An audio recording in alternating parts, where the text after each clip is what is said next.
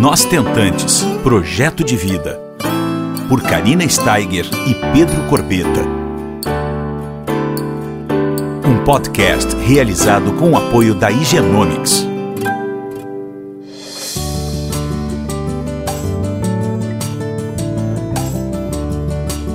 Olá, pessoal, tudo bom? Mais uma semaninha nós estamos juntas aqui fazendo um podcast incrível com muita informação e hoje eu trago para vocês a doutora Maria Cecília Ertal. Ela é especialista em reprodução humana assistida, diretora médica do Vida, Centro de Fertilidade lá no Rio de Janeiro, e também, agora, recentemente, quem conseguiu é, participar do, do filho uh, soube né, dessa dessa novidade que a doutora Maria Cecília é vice-presidente da SBRH. Não é o máximo, estamos aqui com ela, né, logo após a posse. Tudo bom, doutora? Muito obrigada pelo, pelo convite aceito, viu? Imagina, Karina, bom dia. Olha, eu que me sinto extremamente lisonjeada e tenho muito orgulho de participar desse podcast. Eu sou super adepta à informação, né, transmitir informação um conteúdo relevante. Então, para mim, é um prazer participar e estar aqui, poder colaborar de alguma forma com, com, a, com a notícia, né, com a informação para o público em geral, principalmente para os tentantes. Né? Que maravilha! E hoje nós vamos falar, uh, quem está nos escutando, é, o assunto vai ser um, um, novo teste genético, é o Embrace. Tá? A vida ela é validada para oferecer o teste Embrace certo? E, e, é muito bacana porque esse novo teste analisa o embrião, esse estudo genético desse nosso embriãozinho tão desejado, né? Sem biópsia. Ele não é nada invasivo. Então, na verdade, é um marco, né, doutora, no desenvolvimento da medicina reprodutiva, certo? Sem dúvida, Karina. Sem dúvida é um, é um marco. Desde 1976, quando nasceu a Louise Brown, que a medicina reprodutiva tenta, de alguma forma, selecionar o melhor embrião, aquele que vai ter maior chance de implantação. E também lembrando sempre de uma gestação saudável. 1990 foi um marco porque a gente começou efetivamente a realizar as biópsias embrionárias e a partir dessas biópsias conseguindo células para analisar o DNA desse embrião. Isso foi um avanço absurdo na medicina reprodutiva. E agora, como você mesmo falou, a gente está chegando, e não é agora, na realidade, desde 2016 já se começaram os primeiros é, papers a saindo, os primeiros estudos, mostrando uma, uma, forma não invasiva da gente fazer essa mesma análise uma coisa surpreendente e realmente representa aí um marco para a medicina reprodutiva. Que maravilha, eu fico muito feliz porque nos nossos grupos de WhatsApp de tentantes, uh, doutora, é, vem muito, muito à tona essa coisa do PGT, o PGTA, né? É, por exemplo, tem muita, muita tentante com, com muita insegurança em relação à biópsia embrionária. E também muita, muitas tentantes que não têm indicação né, para o PGTA, mas gostaria de sim né, ter acesso a, informações sobre essa saúde cromossômica dos nossos embriõezinhos. Então é muito legal até para, como você mesmo falou, para a gente diminuir as falhas de implantação, as síndromes genéticas, as perdas gestacionais, que isso acontece muito nos nossos grupos, é frequente esse, esse drama né, que nós vivemos. Então, acho que realmente sim, Brains, ele veio para ficar, né? Tem, tem prós e contras, mas eu gostaria que você é, explicasse para nós como é que ele funciona, doutora, por favor. Então, o objetivo é a gente ter material genético do embrião para nos fornecer informação da qualidade genética do embrião. Como qualquer teste, Karina, ele pode ter erros e acertos. Mas o estudo genético do embrião já demonstrou há muito tempo uma taxa de assertividade de em torno de 94% a 96%. Né? E isso nos dá muita segurança em relação ao embrião que é dito como normal. A nossa insegurança ainda reside no embrião que é dito como anormal. Será que esse embrião, durante o desenvolvimento dele, ele não pode é, é, se corrigir, se corrigir que eu digo, não é que ele vai mudar as células.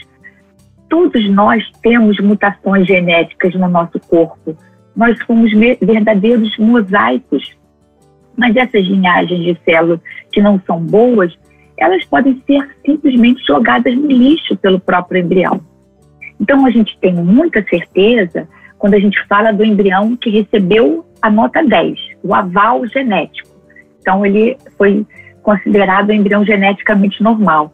Mas a gente ainda tem algumas dúvidas sobre o embrião que é dito geneticamente anormal. Se ele realmente se desenvolveria com algum grau de anormalidade genética ou se essas células poderiam ser eliminadas e substituídas pelo desenvolvimento das células normais que ocupariam o espaço todo do embrião. Então, essa é uma dúvida que ainda existe na medicina reprodutiva. Por isso, o teste genético não é indicado para todo mundo, tá? O teste genético é indicado para situações específicas. Uma delas a gente chama de idade materna avançada. É uma, uhum. um termo muito feio falar em idade materna avançada, porque a mulher mudou tanto o comportamento dela, né? A mulher é hoje em dia é outra. Então, uma mulher de 40 anos hoje em dia é como se ela tivesse 30 na qualidade de vida, na longevidade, na possibilidade de manter a saúde dela. A única coisa que ela não consegue manter realmente é a saúde reprodutiva, infelizmente, porque os óvulos envelhecem independente de qualquer coisa, da nossa qualidade de vida, da nossa raça, das nossas crenças, dos nossos costumes. É um marco biológico envelhecimento genético das células reprodutivas a partir dos 35 anos. Existe um estudo muito bacana que foi publicado pela Sociedade Europeia de Reprodução Assistida que mostra isso. Mulheres em diferentes lugares do mundo, do oeste para o leste, do sul para o norte, foram analisadas. Mulheres com costumes diferentes, com hábitos diferentes, com até a saúde diferente mas o marco biológico da perda da qualidade do ósseo aos 35 anos. Eu sei bem o que você está falando, porque foi o meu, o meu diagnóstico, né, doutora? Eu fui mãe com 44 anos por óvulo doado, né, através da recepção, e o meu, a minha maior causa da minha infertilidade, e talvez única, fosse a idade dos meus óvulos, né? Provavelmente sim, Karina. Provavelmente uhum. sim.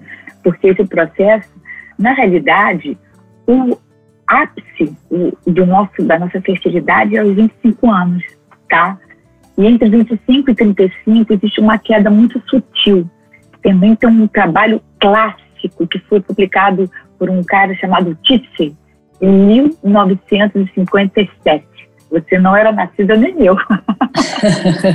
Mas esse trabalho, ele mostrou claramente que 25% aos 25 anos, desculpa, aos 25 anos é o ápice. E aí vai declinando de forma, como eu falei, sutil. Aos 35 a queda é maior, né? Faz sentir uma, é, tem mais peso. Aos 40, então, a queda nessa qualidade genética é absurda. Na realidade, eu vou falar que é abissal, né? Porque é uma é. queda é. muito importante muito importante. É, despenca, né? Despenca. Por isso, a preservação da fertilidade, que estamos, graças a Deus, atualmente falando bastante sobre isso, é tão importante, né, doutora? Nossa, Karina, isso tem sido, assim, um diferencial. Eu costumo dizer que nós tivemos três marcos na evolução científica que mudaram a vida da mulher. O primeiro foi a pílula anticoncepcional, que uhum. libertou a mulher, né? Porque iniciava a vida sexual, engravidava, querendo ou não querendo, e seus projetos pessoais iam por água abaixo, porque começava a ter filhos um atrás do outro. Nos anos 60, isso mudou completamente. O segundo foi a própria fertilização in vitro, que tornou possível para as mulheres que não conseguiam engravidar, passar a engravidar. E o terceiro foi essa é, é, parada do relógio biológico. Eu acho isso incrível. Eu sou uma entusiasta né, da reprodução parecida. É. Adoro o que eu faço. Então, assim, parar o relógio biológico congelando os óvulos é uma, uma evolução, assim, um, um ganho absurdo que o universo feminino teve aí, que a ciência trouxe para o universo feminino. É verdade. Pena, pena que não é todo mundo que. Uh, na verdade, uh, eu fico muito feliz porque agora a gente está cada vez mais falando sobre todos os aspectos da reprodução assistida cada vez mais, né, doutora? Essa pandemia também surgiu é, para trazer uma nova era de informação e eu acho que tem muitos webinários, muitos médicos fazendo lives, muitos podcasts como os nossos, enfim, que traz esses esclarecimentos, essas, essa, esse acolhimento, né? Em épocas tão difíceis que muitas tentantes estão num compasso de espera e, e tem uma angústia adicional muito grande, né? Em função da pandemia e dessas incertezas todas. Então, trazer isso à tona, trazer, falar abertamente como nós estamos falando e trazer essas informações ajuda muito para encurtar a caminhada e tornar ela mais leve, né? Isso é de fundamental importância, né? Sem dúvida. Sem dúvida, eu sou adepta à informação, gosto da informação de qualidade, né? Lógico, tudo muito bem embasado. Como você faz? Eu assisti, ouvi, ouvi né, muitos podcasts que você fez com outros profissionais e percebi isso claramente, a informação de qualidade, o conteúdo de qualidade.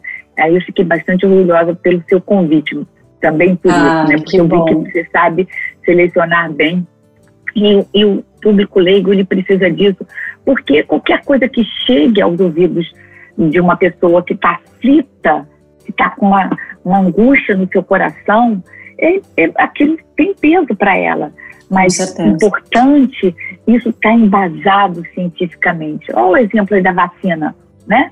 Um monte de uhum. gente morrendo no mundo, mas as vacinas só foram liberadas quando, pelo menos até a fase 2 dos ensaios clínicos tinham evoluído. Claro, era uma pandemia, não se esperou a fase 3, mas algumas certezas a gente precisava ter, né? Então, essa, essa coisa, esse investimento que a comunidade de, de cientistas faz nessas coisas para provar às pessoas o quanto um remédio, um procedimento, um exame tem real valor, vai agregar valor para aquela pessoa, para aquele problema que ela está vivendo, é muito importante. Por isso que eu estava falando para você sobre as indicações de estudos genéticos dos embriões. Isso é muito importante que as pessoas saibam, porque tem esse outro lado da moeda que eu falei. A gente tem muita certeza dos que são normais, mas dos que são dados, são concluídos como anormais, eles não dão tanta certeza assim. Então, os estudos mostram que para pacientes a partir de 35 anos, que não tenham nenhum outro, nenhuma outra indicação, o estudo genético pode fazer a diferença, sim, melhorando as taxas de implantação. Perfeito. Mas antes dos 35 anos, não mostra realmente um, uma melhoria nessas taxas de implantação. A não ser que existam outras indicações, como as pacientes que têm perdas repetidas, os uhum. abortos de repetição, ou aquelas que estão fazendo procedimento de fertilização in vitro e realmente estão tendo falha de implantação, onde não se encontrou nenhum outro motivo para que isso esteja acontecendo. Tem que se investigar tudo do casal, tem vários exames que a gente faz hoje em dia para avaliar não só a falha repetida de implantação, como os abortos de repetição. Perfeito, doutora. Por isso que quando a gente fala sobre ovo-recepção, meninas, quem está escutando, é importante a gente falar, é, a gente uh, não tem indicação, assim, de primeira. Por quê? Porque é um ovo muito jovem, muito analisado, certo? Então, por isso a indicação não é feita uh, de cara, né? Porque muitas tentantes, né, a doutora, falam, ah, eu vou fazer a doação, quero fazer a biópsia. Mas por que que não é indicada? Por exatamente isso que a doutora está falando. É um óvulo jovem, então não é sempre que é indicado, né? Quando se fala de óvulo doação. Doutora, eu preciso te perguntar uma coisa que me pediram para perguntar para você. né? Nos grupos é, existe muito uma uma dúvida, tá? Por exemplo, nesse, nesse exame o Embrace, é, com certeza essa classificação dos embriões uh, ela existe, né? Uma ordem de transferência, por exemplo, o número um, o number one, esse, o euploide maravilhoso e tal, até aquele mais capengazinho, né? Mas aí elas querem saber o sexo, se é revelado, se demonstra essa presença ou ausência do cromossomo esse sexual Y, né? Que e se é revelado sobre o sexo? Eu não sei responder. Disse que eu ia te perguntar. Sim, é revelado, sim, Karina. A gente só não pode fazer a seleção pelo sexo, de qual claro. embrião a gente vai transferir. Né? A gente tem resoluções do Conselho Federal de Medicina que dizem que é proibida a escolha. Né? A gente tem que colocar nesse processo seletivo os embriões de melhor qualidade. Então, uhum. quando vem embrião número um, é, ele é um embrião euploide e que a morfologia, que existe uma associação né, dessas duas coisas na chance da gravidez acontecer. Então, a gente bota o número um, o de melhor morfologia, que foi dito como euploide. Mas é óbvio que o sexo é revelado, sim, a presença do cromossoma Y ou não. Perfeito.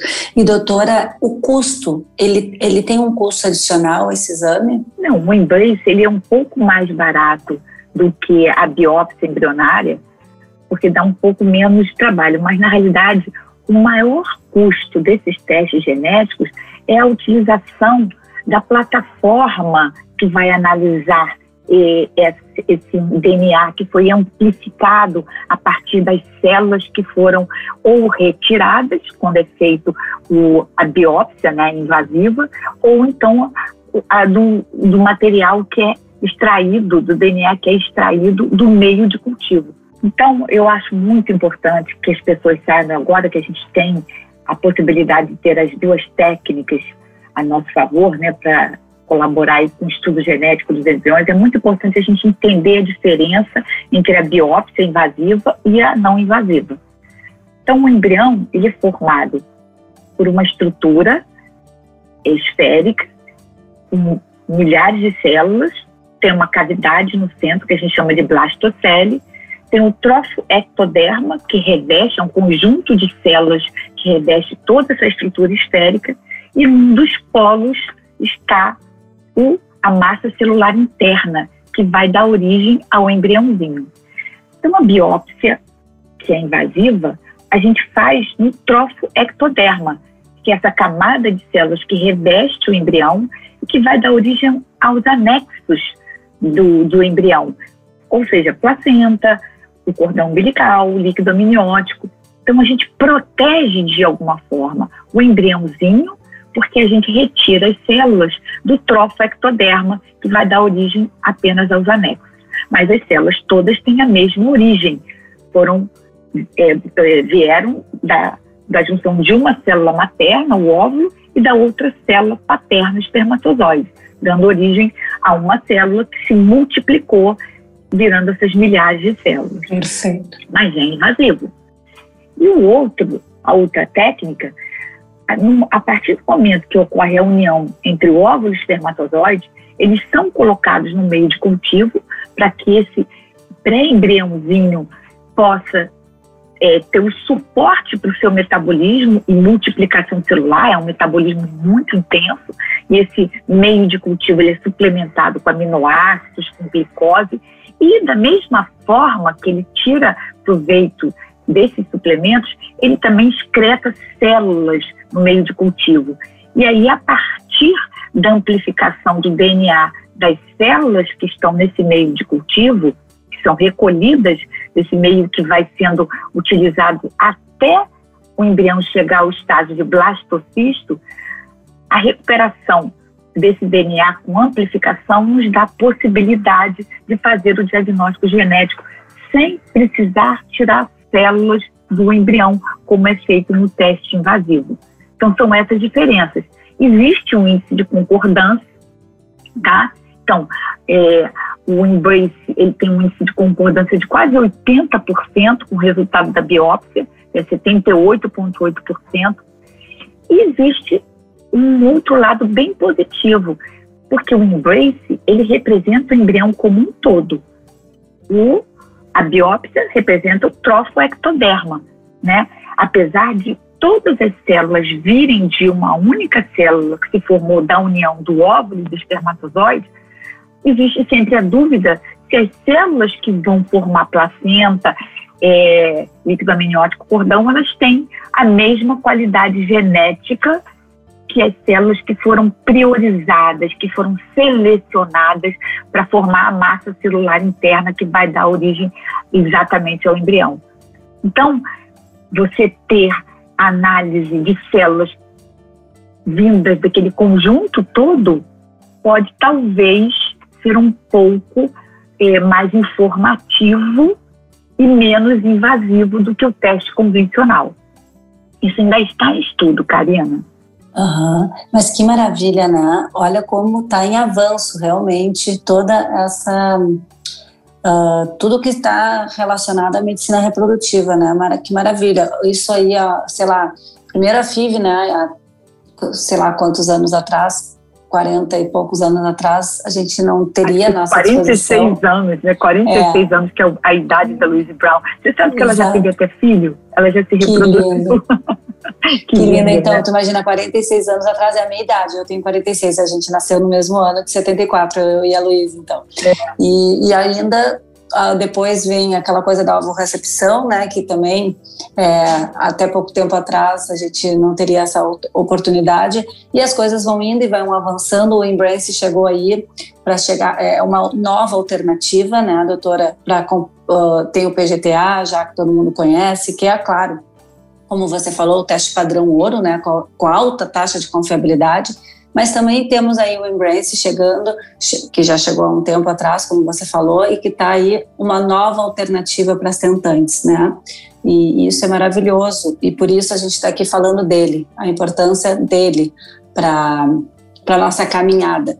Então, eu queria, assim, agradecer imensamente, doutora por você ter aceito, por você estar dividindo todo esse seu conhecimento aqui com, a, com as tentantes, com quem está realmente precisando de, de informação relevante, né?